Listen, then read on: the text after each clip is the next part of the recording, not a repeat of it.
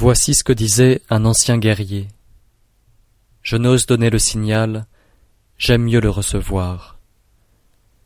Je n'ose avancer d'un pouce, j'aime mieux reculer d'un pied. C'est ce qui s'appelle n'avoir pas de rang à suivre, de bras à étendre, d'ennemis à poursuivre, ni d'armes à saisir. Il n'y a pas de plus grand malheur que de résister à la légère. Résister à la légère, c'est presque perdre notre trésor.